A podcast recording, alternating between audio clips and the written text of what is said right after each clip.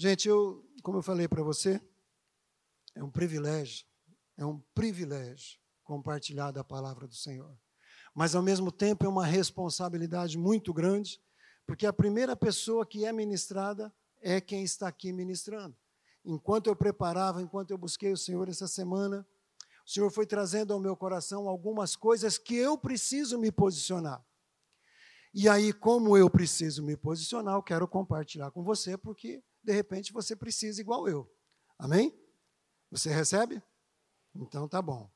É, eu quero falar de um tipo de relacionamento que todos nós precisamos desenvolver com Deus. E esse relacionamento, quem nos ensina é o próprio Jesus. Não é tanto que o título da mensagem que eu coloquei aqui é bem sugestivo, Mateus 6:33. Buscar em primeiro lugar o reino de Deus. Vamos falar? Buscai. Desculpa, eu estou usando a tradução antiga, né? Então vamos lá. Busquem. Gente, o que, é que significa em primeiro lugar? Primeiro lugar. Não é? Uma revelação que eu estou trazendo para você agora de manhã. Primeiro lugar significa primeiro lugar. Não é? não é depois de você ter trabalhado o dia inteiro, não é depois de você estar cansado, não é depois de você já estar todo lascado, não é depois que você já fez tudo, tudo, tudo, daí você lembra, ah, eu vou buscar o reino de Deus. Não é, não, é primeiro lugar, é antes de mais tudo. Não é? Tem gente que fala antes de mais nada, né? antes de mais tudo, a gente buscar o primeiro lugar. Quero ler com você Atos 2, 22, vai estar projetado na, na tela.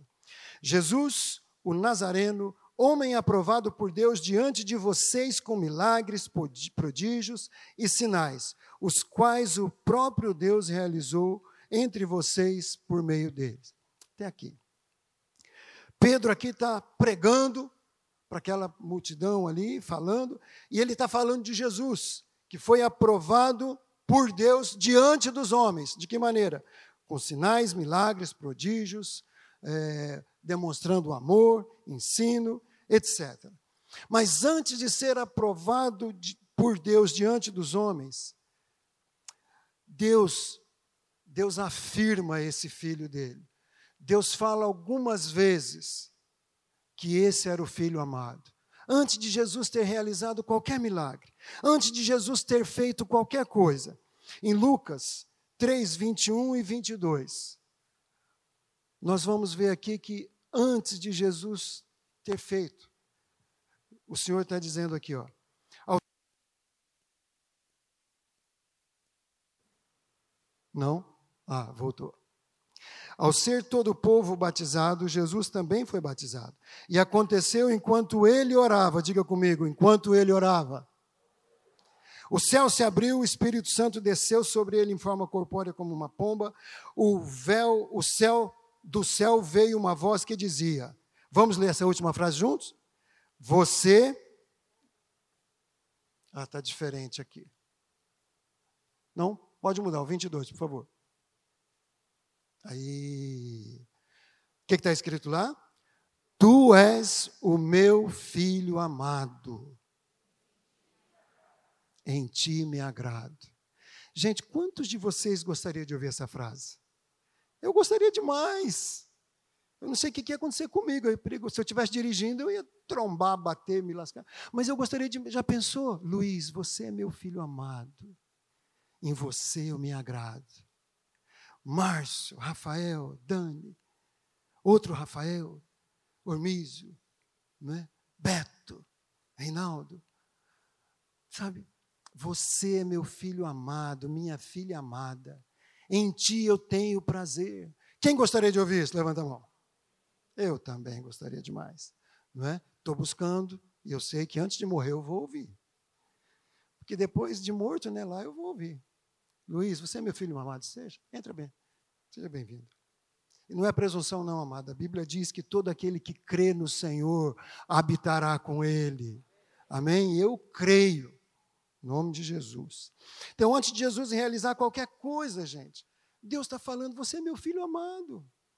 Agora, eu creio, gente, eu creio de todo o meu coração, assim, algo que Deus colocou no meu coração durante essa semana. Essa afirmação, essa, entre aspas, aceitação de Deus em relação a Jesus, tem a ver com a comunhão que Jesus mantinha com o Pai. Agora, você pode falar, mas ele era Deus, sim, mas ele era homem, ele viveu 33 anos nessa terra como homem. Quem aqui tem dor de cabeça? Quem aqui se cansa? Vai levantando a mão. Quem aqui tem fome? Quem aqui tem sede? Quem tem sono? Quem tem raiva? Quem fica alegre? Quem chora? Quem aqui é tentado? Tem gente que não é. Aleluia. Perguntar de novo. Quem aqui é tentado? Ah, tá. Jesus, a Bíblia diz que ele foi tentado em tudo, em todas as áreas, mas ele não pecou. Sabe, isso fala da humanidade de Jesus, isso fala o quanto ele era homem.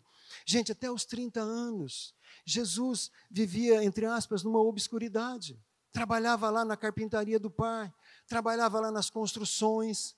E aí eu sempre falo lá para os homens no curso Vencedores que eu creio que Jesus era um cabra sarado, Jesus não era raquítico assim, do jeito que essa figura que você está vendo aqui, sabe? Jesus era bombado, sarado, porque ele trabalhava com pedra, com madeira. Gente, isso não é, né? Isso forja, forma os músculos, não é? E Jesus era assim, e ele estava lá trabalhando, porque possivelmente José, o pai dele, já tinha morrido não é, há bastante tempo, e ele, como primogênito, sustentava a casa, trabalhava para sustentar a casa. E ele estava lá trabalhando. É? E ele viveu dessa maneira, um ser humano normal. Mas, dentro dessa normalidade, ele tinha comunhão com o Pai. Dentro dessa normalidade, ele orava. Dentro dessa normalidade, ele buscava o Senhor. Sabe? Eu creio de todo o meu coração nisso. Ele estava já preparando o seu ministério em público, mas já ali no secreto com seu Pai esperando a hora certa, esperando a hora certa, esperando a hora certa. Tanto que houve uma festa no capítulo 7 do livro de João, não vai estar projetado aqui. Houve uma festa dos judeus e a família toda foi e Jesus falou: Não, eu não vou agora não. E aí os irmãos dele, a Bíblia diz, é João 7,5, que os irmãos de Jesus não criam nele, não acreditavam nele. E os irmãos de Jesus falaram: Por que você não vai? Quem quer mostrar o seu poder, tem que estar no meio do povão. A Bíblia fala, eles disseram isso porque eles não criam em Jesus. Então, os seus irmãos não criam, por quê? Porque ele estava lá numa família normal, ele era um homem normal, ele estava trabalhando. Então, gente, nós precisamos lembrar desse aspecto humano de Jesus. Ele não venceu Satanás na tentação como Deus, ele venceu como ser humano como ser humano. Isso é muito importante para mim e para você. Isso precisa fortalecer a nossa fé. Agora, olha aqui, ó. apenas o Evangelho de Lucas cita que enquanto Jesus estava sendo batizado, ele estava orando. Ele foi orando para aquele momento do batismo, um batismo que ele não precisava ter passado. Ele não tinha pecado, ele não tinha do que se arrepender, ele não precisava ter passado. Mas ele mesmo fala para João: convém cumprir toda a justiça. E ele então foi, foi batizado nas águas. Eu creio assim, amado, tudo que vale para Jesus vale para nós. Você crê? Jesus veio para abrir um novo e vivo caminho. Jesus veio para nos mostrar como nos relacionar com Deus. Jesus veio para nos mostrar fé, para nos ensinar fé. Jesus veio para nos dar autoridade para vencermos as obras das trevas. Amém? Então, tudo que Jesus fez, tudo que Jesus passou, é um modelo para nós. Então, se Deus tem prazer no relacionamento com Jesus, Ele tem prazer no relacionamento com você. Ele está ansioso, ele está esperando, ansioso não, né? Deus não fica ansioso, mas ele tem expectativa de ter relacionamento com você. Aí você pode perguntar, mas por que, que ele não tem? Porque você não vai buscar. Muitas vezes eu não vou buscar o relacionamento. Eu tenho tanta coisa para fazer, nós temos tanta coisa para fazer, que não paramos não paramos para falar com Deus. Ah, mas eu falo com Deus no carro, eu falo com Deus é, limpando a casa, eu falo com Deus viajando, eu falo com Deus cantando, eu falo. Amém, aleluia. Deixa eu te falar uma coisa. Ontem foi o nosso aniversário de casamento. 40 anos de casados. Aleluia. sabe? Estou feliz da vida por isso. E eu lembro dessa mulher muitas vezes durante o dia. Eu penso nela, eu mando mensagem para ela às vezes, sabe? É, mas nada se compara ao momento que eu estou junto com ela. Quando eu posso tocar, quando eu posso abraçar, quando eu posso olhar nos olhos dela e falar com ela. Quem está entendendo? Eu sei que você fala com Deus. Eu sei que no seu dia a dia você fala. Mas isso não substitui aquele momento que você vai para o seu quarto, que você vai para algum lugar na sua casa, ou lá no seu trabalho, no banheiro, onde for. Só você e Deus. Só você e Deus. Amém, pessoal? Tem uma diferença brutal. Tem uma diferença muito grande. Eu, eu assim, eu sempre gosto de fazer essa analogia, sabe? O meu relacionamento com Deus, do meu relacionamento com a minha esposa. Ela é a pessoa mais próxima, mais importante para mim nessa terra. Mas se eu não estiver perto dela, se eu não estiver tocando, se eu não estiver conversando só nós dois, sabe? Se tiver muita gente sempre, eu vou perder a comunhão com ela. E com Deus é a mesma coisa. Se eu só me relacionar com Deus aqui na igreja ou na célula, gente, é muito pouco. Quem está entendendo, diz amém. Se você recebe, diga amém. Sabe, é isso que significa buscar o reino, o reino de Deus. A humanidade de Jesus se expressou também de outras formas. No templo, quando ele viu lá o pessoal é, usando daquela naquele momento ali para ganhar dinheiro, como mercenários. Ele ficou indignado. A Bíblia diz que ele fez um chicote e saiu dando chicotado em todo mundo, virando aquelas mesas. É por isso que eu também acho que Jesus era meio saradão. Ninguém teve coragem de enfrentar. Pegar aquelas. Gente, não é mesinha de plástico como a gente usa hoje, né? Aquelas mesinhas de plástico que você monta aquela comunhão, aquela coisa, e você vai levantar, tropeça no pé da mesa, né? Quem já tropeçou no pé da mesa de plástico e derrubou um monte de coisa que estava em cima? Gente, que droga, né? E a mesa, para ela ficar em pé, ela tem a perna aberta, né? Então você vai andar. Então, as mesas que Jesus derrubou era mesa de madeira, mesa grossa, não era porcaria. E, e aí ele desceu o chicote em todo mundo. Aí é para aquelas pessoas que falam, ah, mas Jesus é amor, né? Então, com certeza ele falava, eu te amo, pá, eu te amo, tá, eu te amo. Não é? Não. Ele ficou indignado, gente. A Bíblia fala que ele ficou indignado. Ficou até com raiva mesmo. Então, a humanidade dele, no segundo momento, ele chorou por causa da morte de Lázaro. E no jardim do Getsemane, quando estava ali tudo preparado, no dia seguinte ele ia para a cruz. Não, naquele, no dia seguinte ele ia para a cruz, naquele momento ali à noite ele ia ser preso que, que ele fala com Deus? Três vezes: Pai, se possível, me livra desse negócio. Ali era a alma dele, era o homem Jesus, era o ser humano, sabendo tudo que ia passar, ele estava pedindo para Deus livrar ele daquele sofrimento. Então ele não foi para a cruz como Deus, ele foi para a cruz como filho de Deus, como ser humano. Então aqui mostra a, a, humanidade de Jesus. Quero que você entenda isso, porque muitas vezes a gente sempre pensa que Jesus fez o que fez, venceu tudo, porque ele era Deus. Gente, ele fez tudo isso como homem. E ele ainda fala naquele momento que ele está sendo preso, que se ele quisesse, se ele quisesse usar o poder de Deus, ele falava com Deus e Deus mandava doze legiões de anjos. E acabava com aqueles soldados romanos ali, e ele ficava numa boa. Mas ele não veio para isso, ele veio para vencer como homem, para ser obediente e obediente até a morte, e morte de cruz. Isso é o que está lá escrito no capítulo 2 do livro de Filipenses. Mas vamos lá. Jesus é o nosso modelo, você pode dizer amém? Jesus é o nosso exemplo maior, amém? Jesus abriu um novo e vivo caminho para nós, porque antes de Jesus vir, o relacionamento com Deus era lá no templo, através de sacrifícios, através do sacerdote, através daquelas pessoas, de profetas e tudo mais. Quando Jesus veio, ele abriu um novo e vivo caminho, tanto que o véu do templo foi rasgado, Por quê? Para que a gente tenha acesso direto ao coração de Deus. Agora, Ele é o nosso exemplo, por que, que a gente não segue esse exemplo? Ele é o nosso modelo, por que, que a gente não segue esse modelo? Ele abriu um novo e vivo caminho, o que, que nos impede de andar por esse caminho? O que, que nos impede de chegar à presença de Deus? O véu já está rasgado, não tem nada. Você não precisa mais do sacerdote, você não precisa mais de sacrificar animais, não.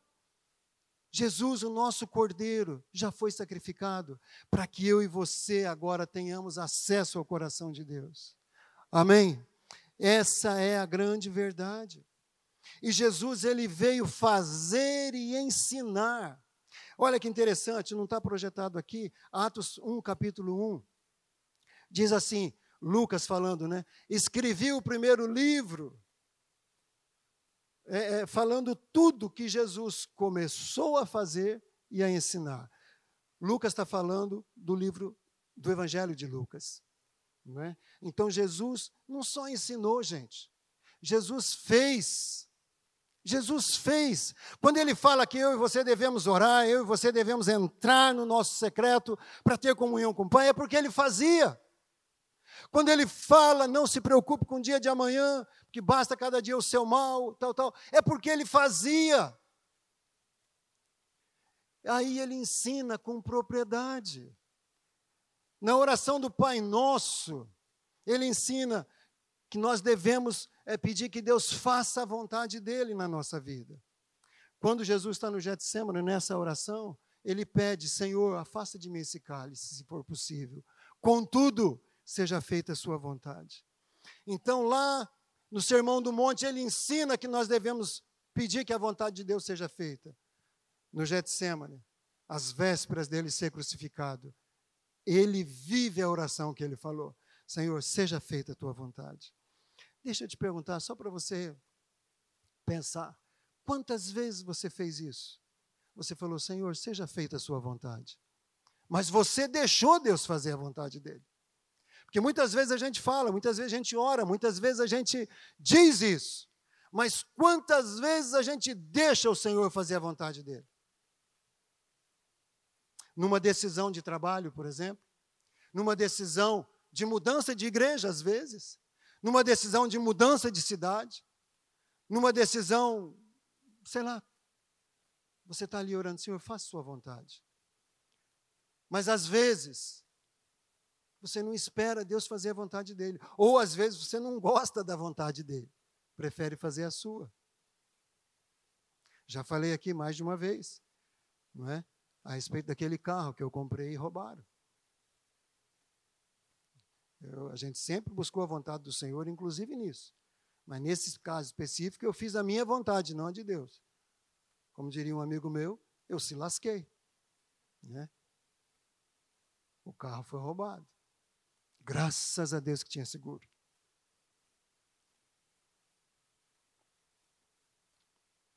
Então, amado, nós precisamos pedir, orar. Deus, faça a sua vontade, mas nós precisamos esperar que Ele faça. Pastor, mas demora. Demora. Quero dizer, para a gente esperar a vontade de Deus, muitas vezes demora. Sabe por quê, gente? Porque a vontade de Deus também é tratar o nosso caráter. Amém? A vontade de Deus é tratar o nosso interior. Com Deus não existe fast food. Com Deus não existe. Sabe? Se você quer com comida com Deus, você tem que pegar a lenha, você tem que acender o fogo, você tem que escolher o arroz, você tem que cozinhar o feijão.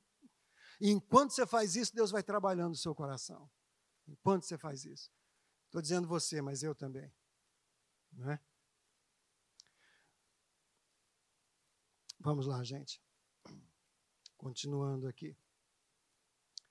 É interessante que a Bíblia diz que Jesus ia ao encontro de Deus. Jesus se afastava dos demais discípulos para estar na presença de Deus. Jesus passava a noite em oração.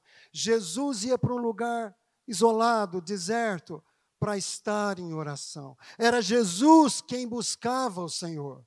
Era o Senhor. E Deus correspondia a essa busca. Todas as vezes. Assim, Antes da queda, no Éden, a Bíblia diz que Deus passeava na viração do dia para ter comunhão com Deus. E havia essa liberdade, gente, de Adão com, com o próprio Deus. Depois do pecado, acabou a liberdade. A primeira coisa que Adão fez, depois do pecado, o que, que é? Se esconder, fugir da presença de Deus. Então, se tem algo que eu e você precisamos vencer, é o desejo de fugir da presença de Deus, é o medo da presença de Deus. Muitas vezes a gente não busca o Senhor por causa disso, por causa desse medo. O que, que Deus vai fazer comigo? Daqui a pouquinho eu tenho três pontos lá que eu quero compartilhar com você. Adão fugiu desse lugar de comunhão. Depois da queda, Todos nós fomos afetados por isso. Nós nascemos separados da comunhão com Deus. Quando nós recebemos Jesus como Salvador e Senhor, nosso espírito volta a ter vida e a gente volta a ter comunhão com Deus. A coisa mais fantástica que eu lembro da minha conversão, que a minha conversão foi meio por osmose, sabe? Foi assim. Né? Da pastora Pedrina, costumo dizer, ela só não caiu do cavalo no dia que ela se converteu, porque não tinha um cavalo. Eu não estava com ela. Né? Ela estava sozinha. né? Ela estava sozinha. Chegou numa reunião que a dona Lígia estava ministrando e tal, toda cheia de justiça própria, buscando ajuda para o casamento do irmão dela, porque o nosso era maravilhoso, né, irmão? O nosso era maravilhoso. E aí, meu irmão está ruim e tal, tal. Dona Lígia ouviu, falou: então, querido, o Espírito Santo está me falando que ele até vai alcançar a, a sua família. E de fato tem alcançado, gente, graças a Deus.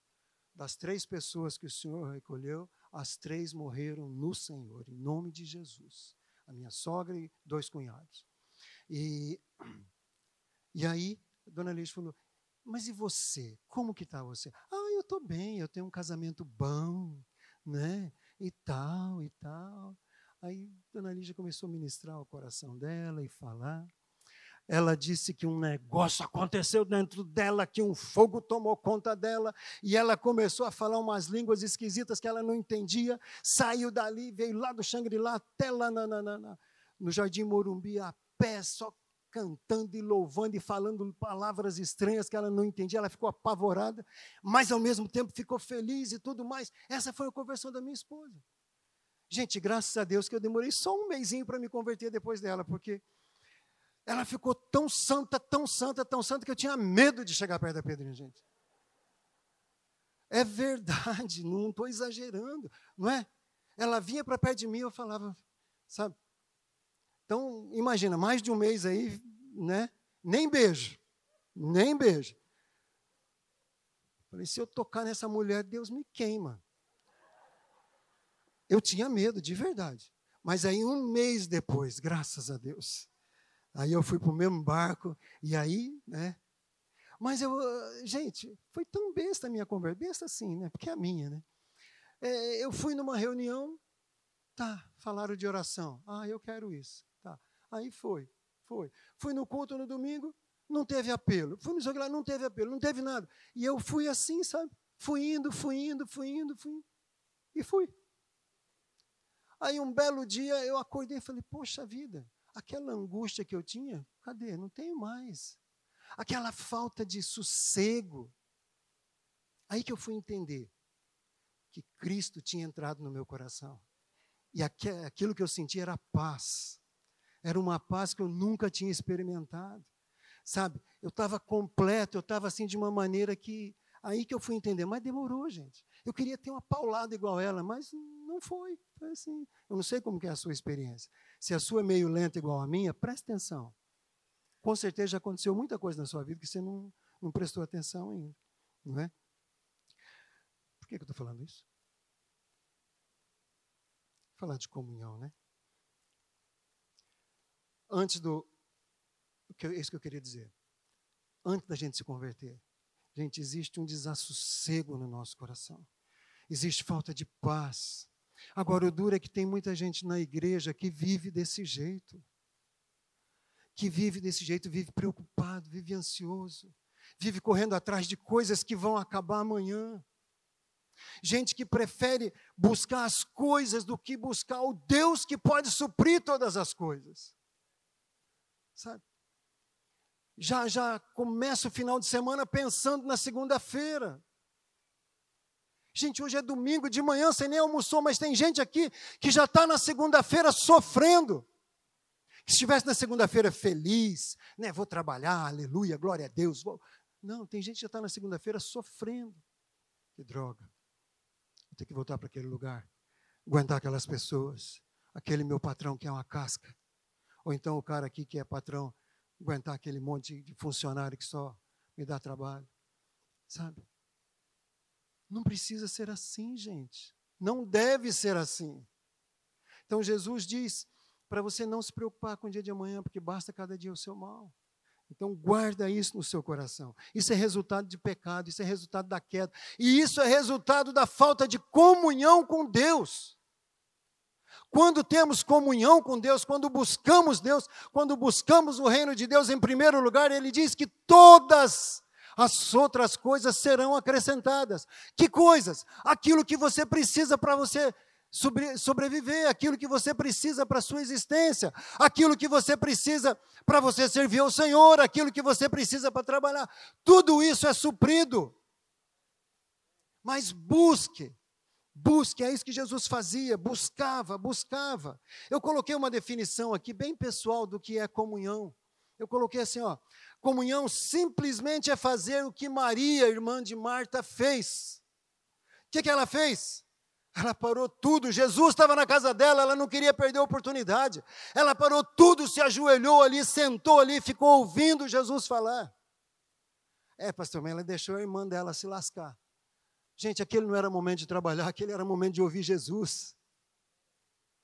Existe tempo para trabalhar, existe tempo para louvar, existe tempo para descansar, existe tempo para férias, existe tempo para estudar, existe tempo para buscar o Senhor.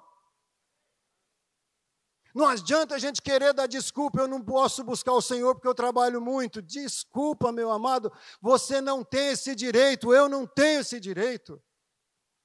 Quando a gente diz isso, a gente está falando que o trabalho é mais importante do que Deus. Sabe? Maria parou com tudo, se ajoelhou ali e ficou ouvindo Jesus. Ficou ouvindo, ficou ouvindo. Marta ainda quis dar uma bronca em Jesus. Jesus, o senhor está ouvindo essa outra conversar? Manda ela vir trabalhar comigo. Quase que ela fala, e o senhor também vem me ajudar, porque tanta gente que tem para comer. Né? Sabe, gente, quando a gente está em comunhão com Deus. Relógio é a última coisa que a gente pensa. Calendário, tempo. Porque eu estou ali com o Senhor do tempo, eu estou ali com o Senhor do universo, eu estou ali com o ser que criou a coisa mais importante de todas as coisas, que, sabe, Deus, o Criador de tudo. Deus é tão tremendo que ele criou o universo que é insondável, ninguém conseguiu ainda descobrir o tamanho do universo. E Deus criou células e e, e, e, alguns componentes das células que só agora estão sendo descobertos, sabe? Existem nanomotores dentro do nosso corpo, dentro da nossa célula. Nanomotores, sabe lá o que é isso? Motor com eixo, com mancal, com, com rotação. Existe isso dentro de nós. Então, o mesmo Deus criou o universo que é macro, criou essas coisas que são infinitamente pequenas. E é aos pés desse Deus que a gente precisa estar. Que privilégio, gente. Que privilégio. Tem gente que faz de tudo, o pastor Davi falou aqui esses dias atrás. Tem gente que faz de tudo para ir ver um, um, cara famoso ali no hotel. Faz de tudo, vai lá, fica, fica na rua, acampa, faz de tudo para assistir um show de um cara famoso. Ah, vá tomar banho, desculpa. E não para meia hora, dez minutos, para adorar o Rei dos Reis, o Senhor dos Senhores, o dono de todas as coisas, o Deus que faz você continuar vivo, o Deus que, sabe, Misericórdia, nós precisamos pedir misericórdia diante de Deus. Ele é muito paciente conosco, amado. Muito misericordioso. Jesus passava noites e noites com o Senhor. A Bíblia fala que Moisés, num determinado momento, passou 40 dias e 40 noites sem comer. Sabe, gente, quando a gente está na presença de Deus, comida, no, até comida que é tão essencial para nós, não é importante. A Bíblia fala de um cara chamado Jó, íntegro, reto, se desviava do mal, mas também era rico, tinha uma família grande, trabalhava para caramba, e ele tinha comunhão com Deus. Você pode ler o livro de Jó. Sabe, ele tinha comunhão com Deus, ele buscava o Senhor. Nós não temos desculpas. Fala comigo, eu não tenho desculpa. Jeremias diz que se a gente buscar o Senhor de todo o coração, ele se deixa achar. Jeremias capítulo 29, 13 e 14. Vocês me buscarão e me acharão quando me buscarem de todo o coração, e serei achados por vós. Por que, que muitas vezes a gente não acha o Senhor? Porque a gente não busca de todo o coração. A chave é essa: buscar de todo o coração. O que é buscar de todo o coração? É parar tudo, como Maria fez. Para tudo. Para tudo. Priorizar o Senhor. Sabe? Fazer como o salmista aqui, no caso é o Davi, Salmo 16, 2. Ele diz: Ao Senhor eu declaro, Tu és o meu Senhor e eu não tenho bem nenhum além de Ti. Amado, eu tenho feito essa oração todos os dias. Quem quiser ver depois no meu iPhone, está aqui. 6h45 da manhã. Quando eu estou no meu tempo de oração, desperta, eu abro o iPhone e eu faço essa oração. Não tenho bem nenhum além do Senhor. Eu quero viver essa realidade. Deus precisa ser meu único bem, meu bem maior, nada, nada, nada se comparar. Sabe?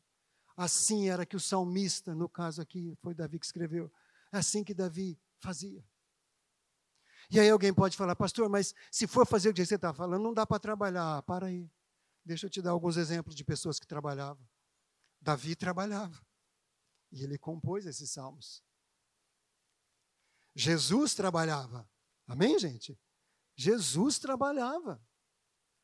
Quer mais algumas pessoas que trabalhavam? Daniel, na Babilônia, uma das pessoas mais importantes daquele governo, trabalhava. E a Bíblia diz que três vezes por dia ele ia na casa dele e orava, voltado com seu rosto para Jerusalém. José, no Egito, trabalhava. Ele era o segundo homem mais importante do Egito. E ele trabalhava. E tinha comunhão com Deus.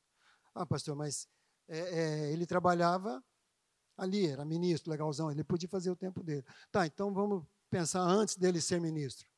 Ele estava preso. E lá na cadeia, ele trabalhava, ele servia, ele cuidava dos presos. E a Bíblia diz: e Deus era com José. Por que, que Deus era com José? Porque José era com Deus. José buscava Deus. Sabe, gente, nós não temos desculpa. Fala, eu não tenho desculpa. Essa frase ficou no meu coração. Eu, Luiz, não tenho desculpa. Não tenho desculpa. E eu não quero colocar peso sobre você, como eu sei que Deus não colocou peso sobre mim, porque não é peso. Comunhão com Deus não é peso, é prazer, é alegria, é renovo, é restauração, é vida, é casamento restaurado. Comunhão com Deus é isso. Sabe, gente, 40 anos de casado e ontem à noite a gente foi comemorar, só nós dois, óbvio, né? E, e a gente fazendo planos, pensando. Mas não é plano, sabe? nós dois, nós dois, planos para nós dois. Melhorar a nossa comunicação, melhorar a nossa conversa, a gente, sabe, servir mais um ao outro, a gente estar tá junto, sabe?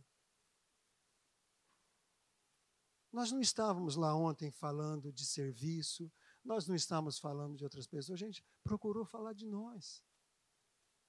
Mas isso é possível porque a gente tem pago um preço pelo nosso casamento.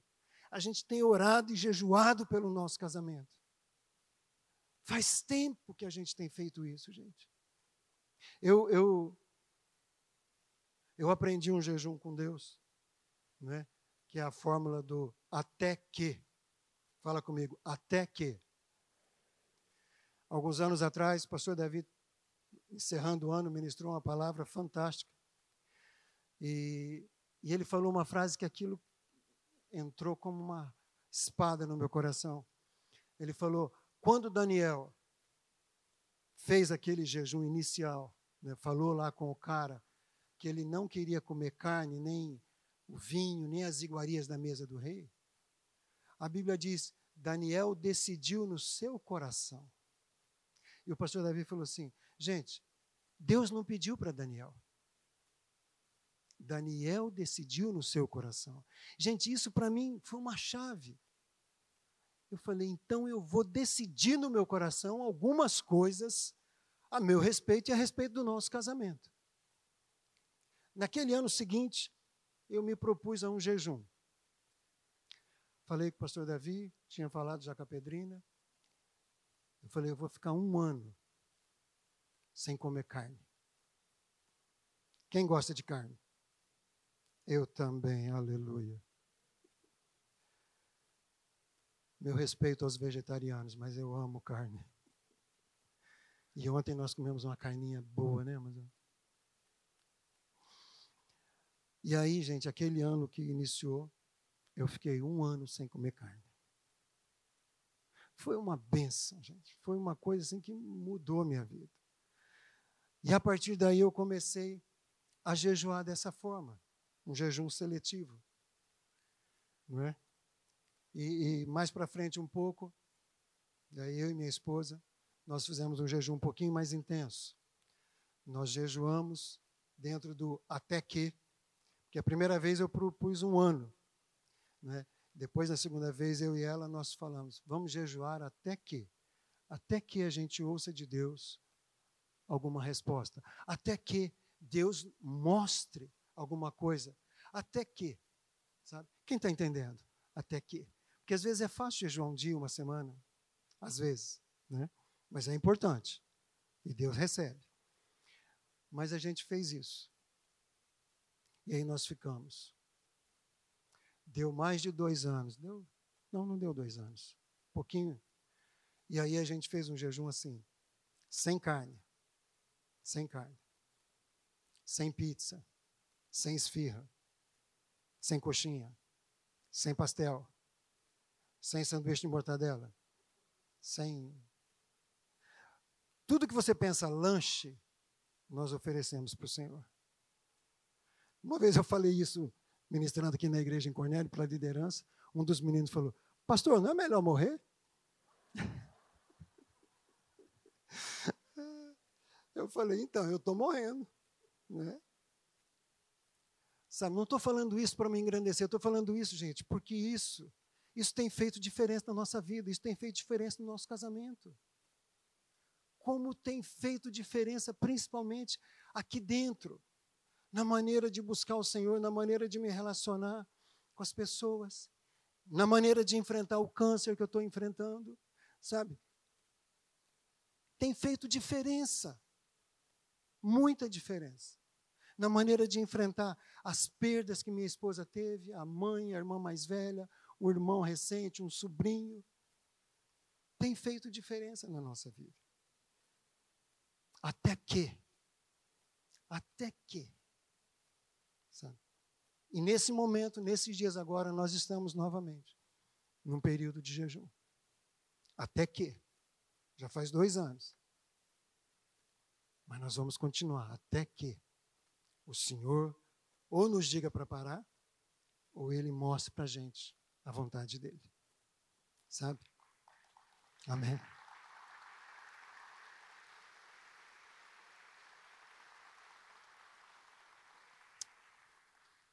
Tudo isso eu estou falando por quê? Porque tem uma carne aqui, sabe? Tem uma alma. Tem aquilo que eu falei, tem o resquício da queda aqui dentro que quer fugir da presença do Senhor.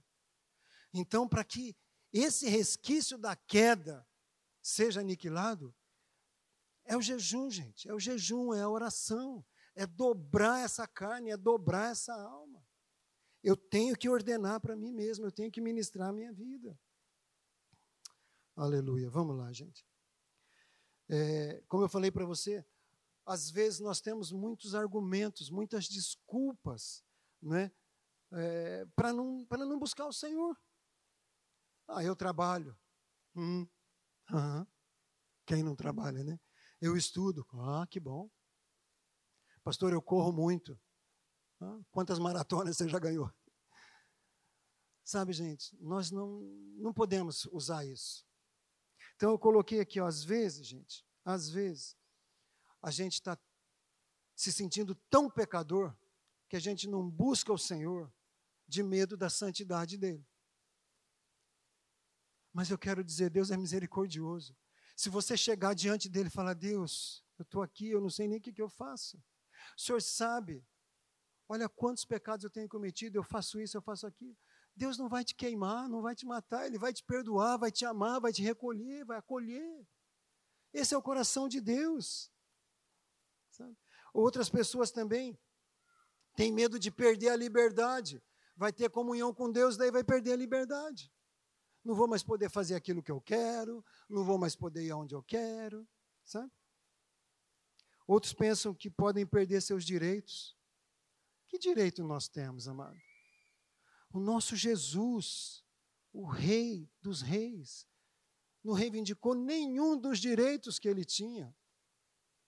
E ele morreu numa cruz, por sua causa, por minha causa. Então, que direito que eu tenho? Às vezes a gente fala, eu gosto de fazer o que eu gosto, não gosto de fazer o que as pessoas mandam. Eu tenho esse direito. Amado, misericórdia. Quando a gente olha para a cruz, que direito a gente tem?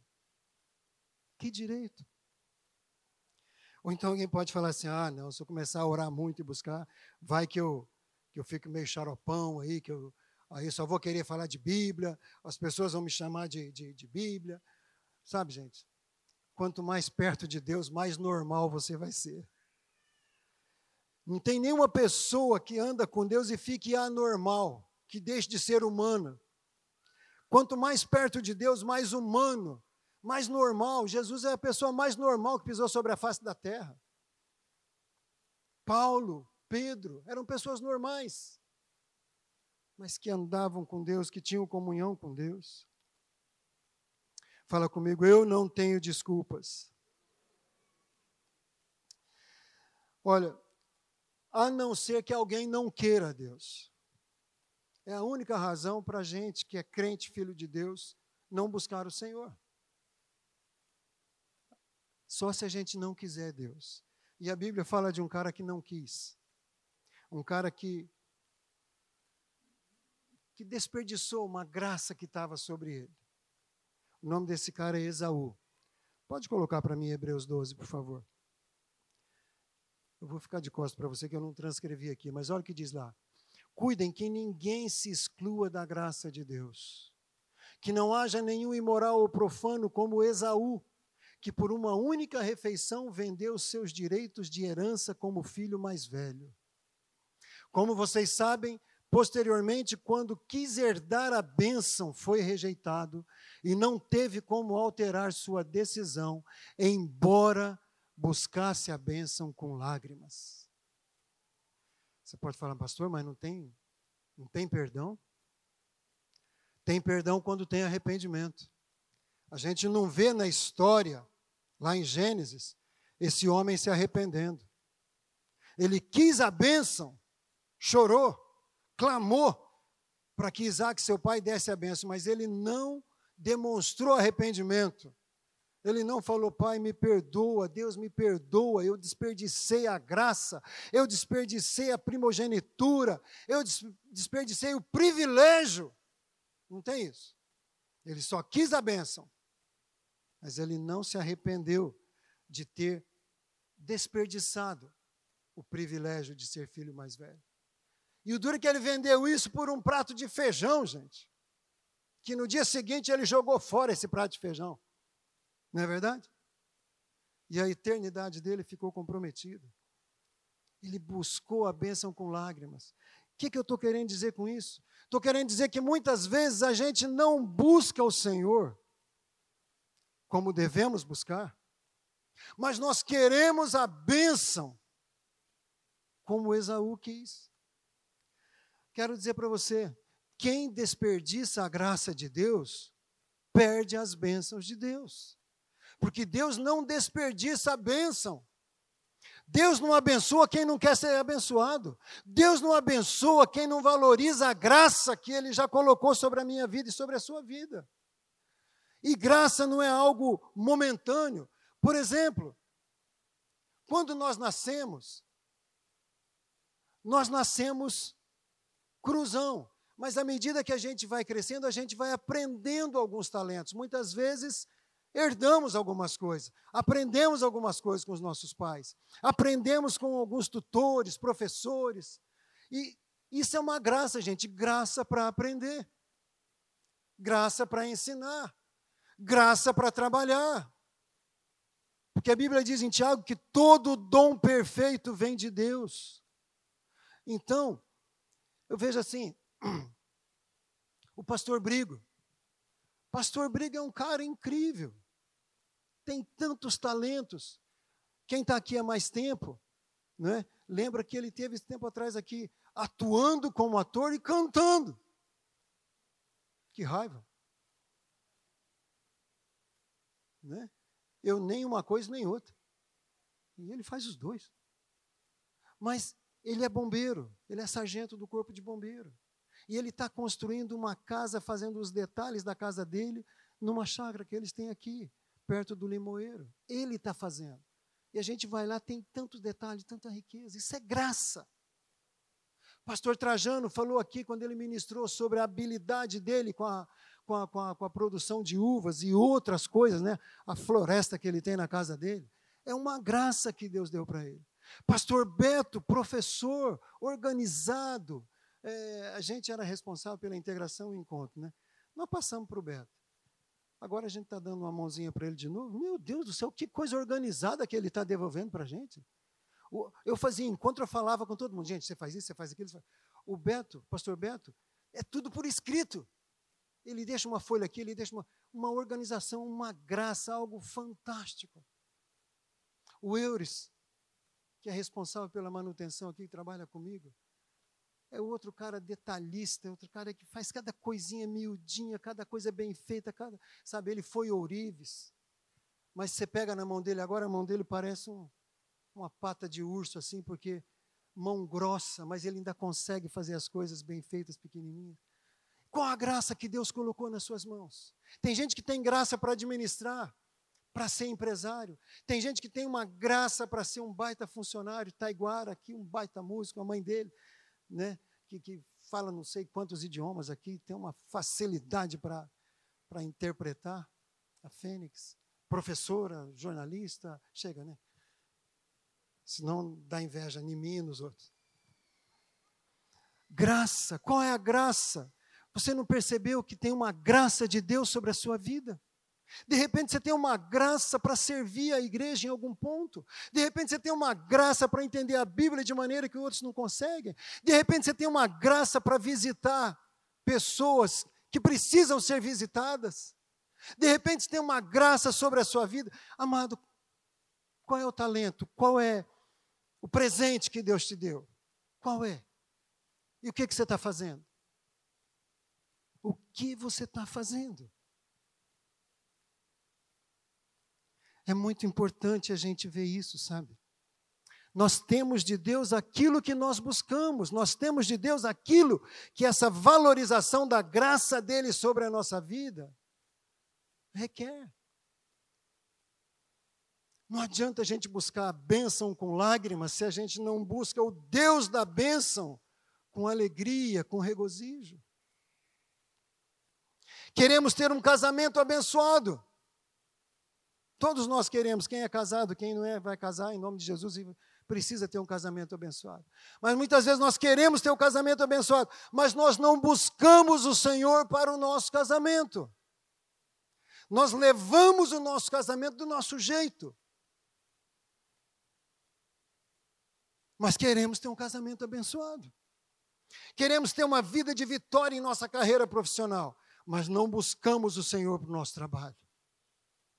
Não buscamos o Senhor ali para o nosso trabalho. Queremos ter uma faculdade, queremos ter uma carreira, mas não buscamos o Senhor. Queremos ter finanças organizadas, queremos muito parar de usar o cartão, de, uh, o, o, o, crédito rotativo do cartão de crédito, queremos parar de, de, de comprar a prazo, queremos ter uma vida organizada, queremos chegar no final do ano zerado, queremos ter planejamento para o ano seguinte, mas não buscamos o Senhor para as nossas finanças. É importante dar o dízimo, é vital para as nossas finanças, é vital. Ofertas, claro. Mas a gente precisa buscar o Senhor para administrar os outros 90% que ficam nas nossas mãos. Não é Ele que administra, somos nós. O que o pastor Trajano falou, Deus repreende o devorador. Quando você dá o dízimo, Deus repreende o devorador. O que, que significa isso? Ele vai impedir que o devorador roube o seu dinheiro. Mas a administração financeira é por nossa conta. E se a gente administra errado, Deus não tem nada com isso, amado. Então, queremos a bênção de Deus nas nossas finanças, mas não queremos buscar o Senhor para as nossas finanças. Essa semana a gente foi impactado com um testemunho. Quem já participou do curso Nova com a minha esposa e a pastora Mônica, certamente já ouviu ela testemunhar de um de um posicionamento que nós tivemos há mais de 20 anos atrás. A gente tinha uma dívida, digo a gente porque nós somos um, né? Mas era uma dívida do Conselho Regional de Enfermagem. Minha esposa é técnica de enfermagem e ela trabalhou por um tempo e parou de trabalhar e não pediu a baixa, não cancelou o, o, o, o Corém. E você sabe, tem anuidade, né? E foi passando, passando, passando, passando até que a gente recebeu uma cobrança, não sei se dez anos depois, a gente recebeu uma cobrança. E aí aquela cobrança aí, a nossa justiça própria, né? Mais minha do que da Pedrinho, isso não é justo. O que, que esse conselho fez por você? Faz pelas pessoas e tal, tal. Levantou a nossa razão, levantou né, a nossa justiça. Tá, passou. Aí a gente estava ministrando treinamento de liderança, foi o dia da Pedrina da aula e ela ia ministrar sobre ética, ética e valores. Ética e valores. Com uma dívida dessa. Aí ela estava estudando e Deus falou muito forte ao coração dela. Que tinha que acertar. Gente, tinha que acertar. A gente não tinha dinheiro para acertar. Como fazer para acertar? Oramos. E a única coisa plausível que podia fazer, a gente fez. A gente vendeu o carro que tinha. Na época, a gente tinha um prêmio um prêmio, o carrinho da Fiat, 1986. Carrinho jóia, filezão, gostoso. Tão bom que a gente emprestou ele para um casal muito amigo ir para a praia, tudo, assim, carrinho legal. E aí vendemos o carro. Vendemos o carro, a Pedrina pagou a dívida, tudo, e tal, tal, tal, tal, tal, tal, tal. A Pedrina testemunhou isso no último curso, nova. E uma irmã, estou falando aqui com autorização dela, tá bom, gente? Ela é do, do, do campus aqui de Cambé, e ela ouviu esse testemunho e ela começou a lembrar. Né? A mesma coisa, ela não é da enfermagem, mas ela também pertence a um conselho. E, e Deus falou com ela a mesma coisa, sabe? Que ela precisava acertar. Ela disse que aquilo para ela foi um, uma facada. Ela foi para casa orando e chorando e pensando quanto ela devia e tal. Aí chegou em casa, começou a orar. Deus lembrou ela de mais coisas lá do para trás mente, antes dela se converter, dívidas e dívidas, aquela que, que caduca, sabe? Mas fica lá, né? Caduca, mas fica lá. A gente sabe que no mundo espiritual nada caduca. Amém, gente? Amém, gente? Oh! Tá bom. Aí ela foi para casa, tudo, orou e tal. No dia seguinte, procurou os pastores, oraram juntos, os pastores concordaram. O que, que ela fez? Vou, se a pastora Pedrina vendeu o carro, vou vender meu carro. Amanhã vou anunciar meu carro para vender. Aí, dormiu, acordou de manhã, antes de sair de casa, tinha gente na porta dela, da porta, na porta da casa dela. A senhora não quer vender seu carro? Ela falou, mas que isso? Ela falou, tá, eu quero. Quanto? Ela falou um valorzão lá. Ela não me falou o valor também. Aí o cara falou, eu pago. Pagou à vista. Transferiu no mesmo dia, tudo. Ela ficou em choque, pegou aquele dinheiro, foi no, no, no, no conselho da, da atividade que ela exerce, quitou a dívida, aí ela lembrou dessas coisas do patrasmente, correu atrás dos bancos. Gente, foi um milagre. Um milagre que você não queira saber. A gente fez a conta. Ela mandou para nós os, os, os boletos lá que ela pagou de 184 mil reais. Ela pagou quanto, minha filha? Ela pagou 380 reais. Você pode dar um aplauso ao Senhor? Deus é real. Deus quer ser buscado. Deus quer ser adorado. Deus quer ser, quer ter comunhão conosco. Mas não para aí, gente. Ela vendeu o carro, ela precisa do carro para trabalhar, não é? Aí como que ia fazer? Eu e a Pedrina, quando vendemos nosso carro, a gente ia de ônibus visitar as células. Na época a gente era supervisor e coordenador. Ia de ônibus. E a gente tinha célula por, espalhado por Londrina toda. A gente ia de ônibus. Uma delícia andar de ônibus. Para ir até que era bom, mas para voltar, gente, quase meia-noite. Aleluia. Aí, essa irmã, sem carro, ela passou dois, três dias, se eu não me engano, surgiu um cliente pedindo para ela fazer um serviço. E ele falou assim: só que eu não tenho um valor para desembolsar agora. Mas eu peguei um carro, numa permuta, numa dívida, e você aceita o carro como forma de pagamento? Ah, Deus é Deus que faz completo todas as coisas, gente. É assim. E esse carro que ela pegou é mais novo, tem direção hidráulica, tem ar-condicionado e tem sensor de ré. Que no outro não tinha nenhuma dessas três coisas. O ar era condicionado a abrir o vidro. É ar-condicionado a abrir o vidro. Se fecha o vidro, esquenta. Se abre, fica frio. Então, tem todas essas coisas. E ela falou, pastor, como para a mulher é importante essas coisas? Eu falei, não, para o homem também é. Sabe, gente, ela pôs em prática uma palavra que ela ouviu. Por que, que nós não somos abençoados? Porque nem sempre nós colocamos em prática uma palavra que a gente ouve. Essa é a diferença. Buscar-me-eis e me achareis quando me buscares de todo o coração. Mas quando a gente busca o Senhor, Ele fala para a gente fazer as coisas, se a gente não faz, o que, que acontece? Nada. Gente, é muito sério. Andar com Deus é uma delícia e é muito sério. Fala comigo, Deus não desperdiça bênçãos.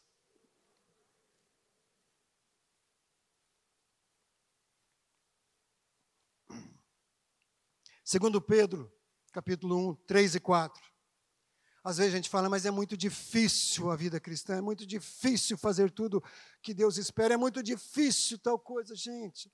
É difícil porque a gente ainda está andando nos resquícios do Adão que pecou. Se a gente andar debaixo do amor do segundo Adão que não pecou, fica mais fácil, fica mais leve. Esse que é o ponto. Olha o que Pedro fala. Seu divino poder nos deu tudo, diga tudo. Seu divino poder nos deu tudo de que necessitamos para a vida e para a piedade, por, por meio do pleno conhecimento daquele que nos chamou para a sua própria glória e virtude. Dessa maneira, ele nos deu as suas grandiosas e preciosas promessas, para que por elas vocês se tornassem tornassem participantes da natureza divina e fugissem da corrupção que há no mundo causado pela cobiça. Gente, que maneira que a gente foge da corrupção que há no mundo? entrando nessas grandiosas e preciosas promessas, porque daí a palavra diz que ele compartilha conosco a natureza divina. Esse é o nosso problema. Nós ficamos mais presos à natureza humana, à natureza adâmica, do que a gente ficaria preso nessa natureza divina. Porque a diferença entre uma e outra é o tempo que a gente passa com o Senhor, é a dedicação, é o buscar o Senhor, é buscar o reino em primeiro lugar. Essa é a diferença. Sabe, gente, não tem como achar, não tem como deixar, não tem como caminhar com o reino de Deus no meio de toda a bagunça que muitas vezes é a nossa vida. O reino passa a ser apenas mais uma parte.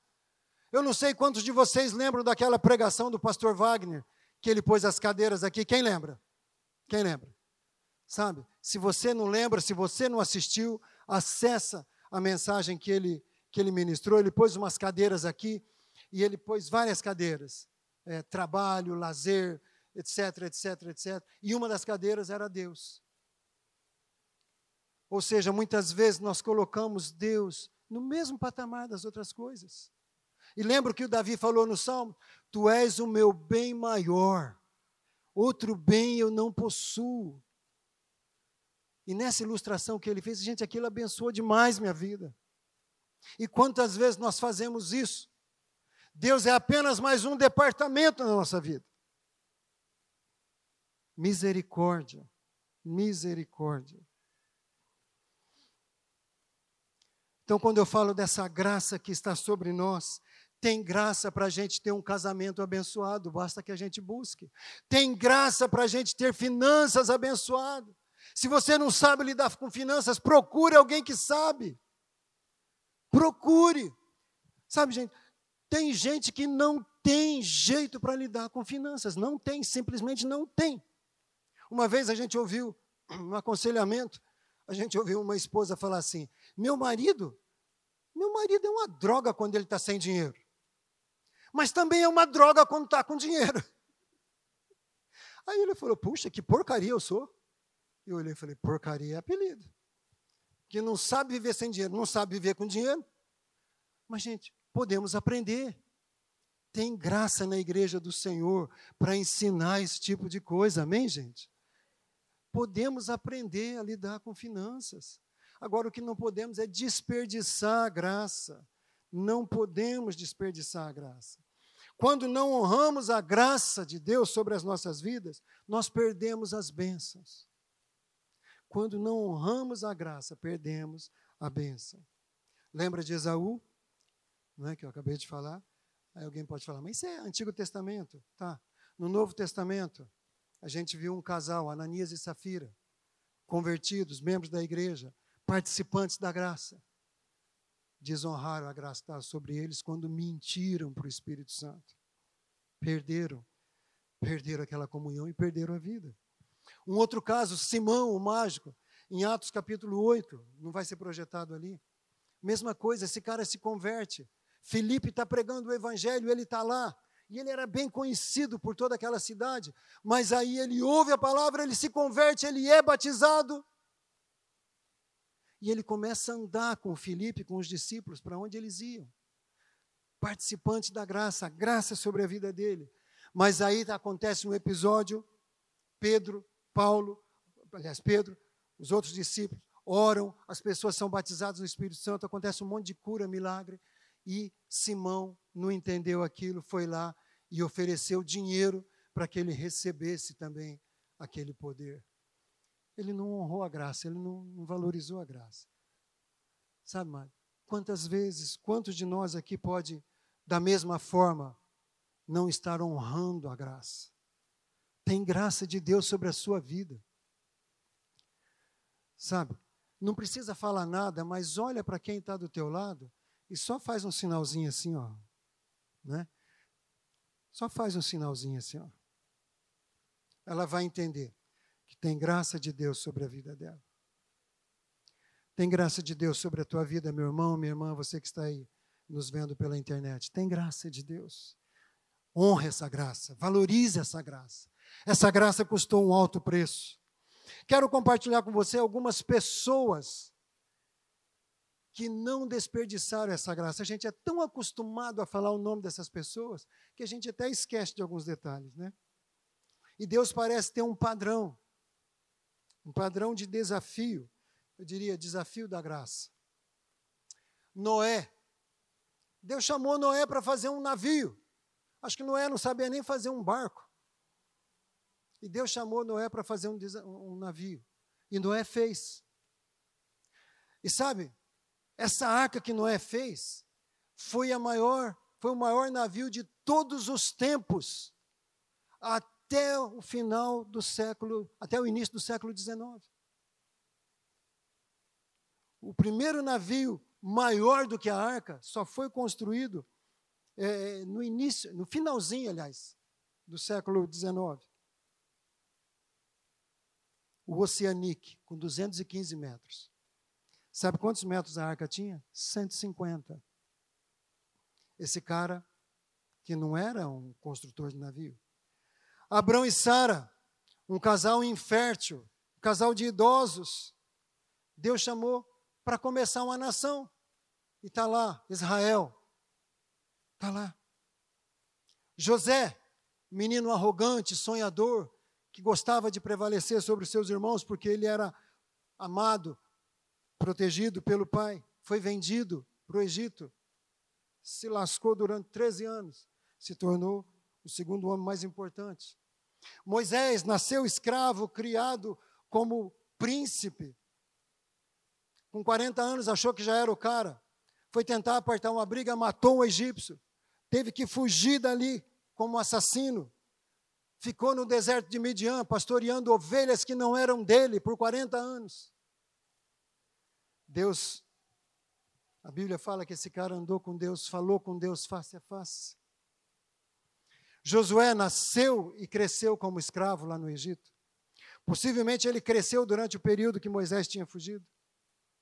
Esse cara simplesmente liderou mais de dois milhões de pessoas para entrar na terra prometida e tomar posse da terra prometida. Davi, um pastorzinho de ovelhas, menosprezado pelos seus irmãos, foi o rei mais importante de Israel. Até hoje, ele é reverenciado. Neemias, um cara comum, copeiro do rei.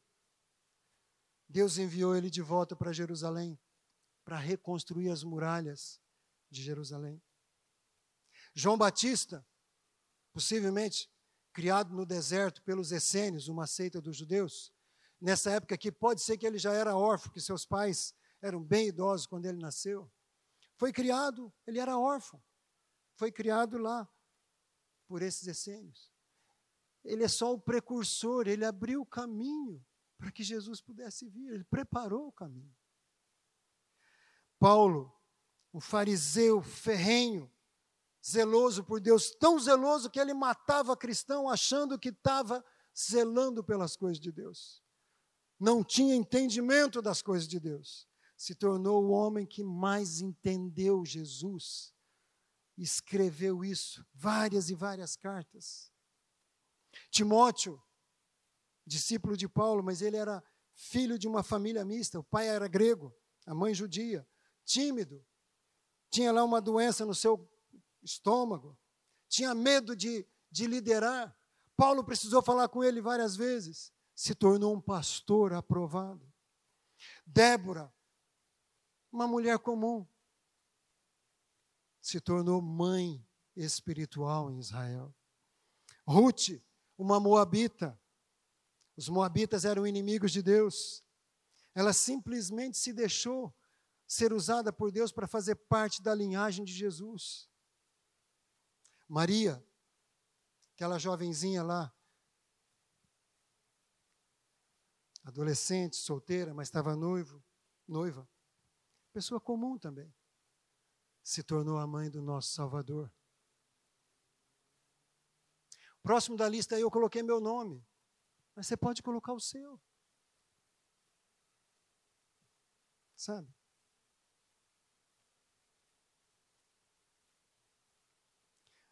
Isso aqui não aconteceu por acaso na vida desses caras, dessas mulheres. Deus chamou, Deus capacitou, eles reconheceram a graça de Deus, a autoridade de Deus sobre a vida deles. E eles puderam fazer. Eles fizeram. Gente, fizeram a diferença porque acreditaram. Você acredita no Deus que você serve? Sabe, isso precisa ser uma realidade na nossa vida. Se precisar, olha para o espelho e diga. Diga, creia nesse Deus que você serve. Creia nesse Deus que você louva. Porque muitas vezes, pastor Moisés tem uma frase que eu não vou repetir não, porque ela é meio forte. Mas pastor Moisés, ah, mas muitas vezes a gente está cantando aqui, sabe?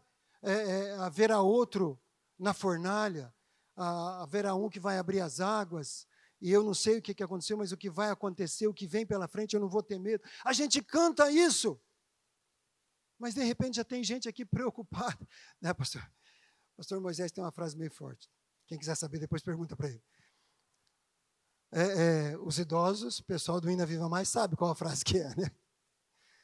Mas é, é, às vezes a gente canta, canta, e não vive o que canta, amado. Nós precisamos ter integridade aqui dentro. Integridade é você viver o que você fala. Esses homens, essas mulheres se deixaram usar por Deus. Sabe, eles acreditaram. Eles acreditaram. Porque graça é isso, graça é a capacidade dada por Deus para fazer aquilo que a gente não consegue fazer na nossa força. Isso é graça. Gente, eu sempre falo, quem me conheceu antes de me converter e antes de Deus tratar com a minha vida, esse aqui era um lugar que eu nunca estaria, nunca poderia estar. Tímido, rejeitado, complexado, lascado, pobre, cego, miserável e nu, como diz lá o livro de Apocalipse, sabe? Não tinha era e nem beira, não sabia conversar, não sabia me expressar. Estou casado com aquela mulher ali porque ela quis. Ela foi misericordiosa. Porque eu não sabia nem pedir essa mulher para casar. Eu não sabia como fazer, não sabia nada, gente. Ontem eu agradeci e falei, obrigado pelo seu investimento. Sabe por que foi um investimento, gente?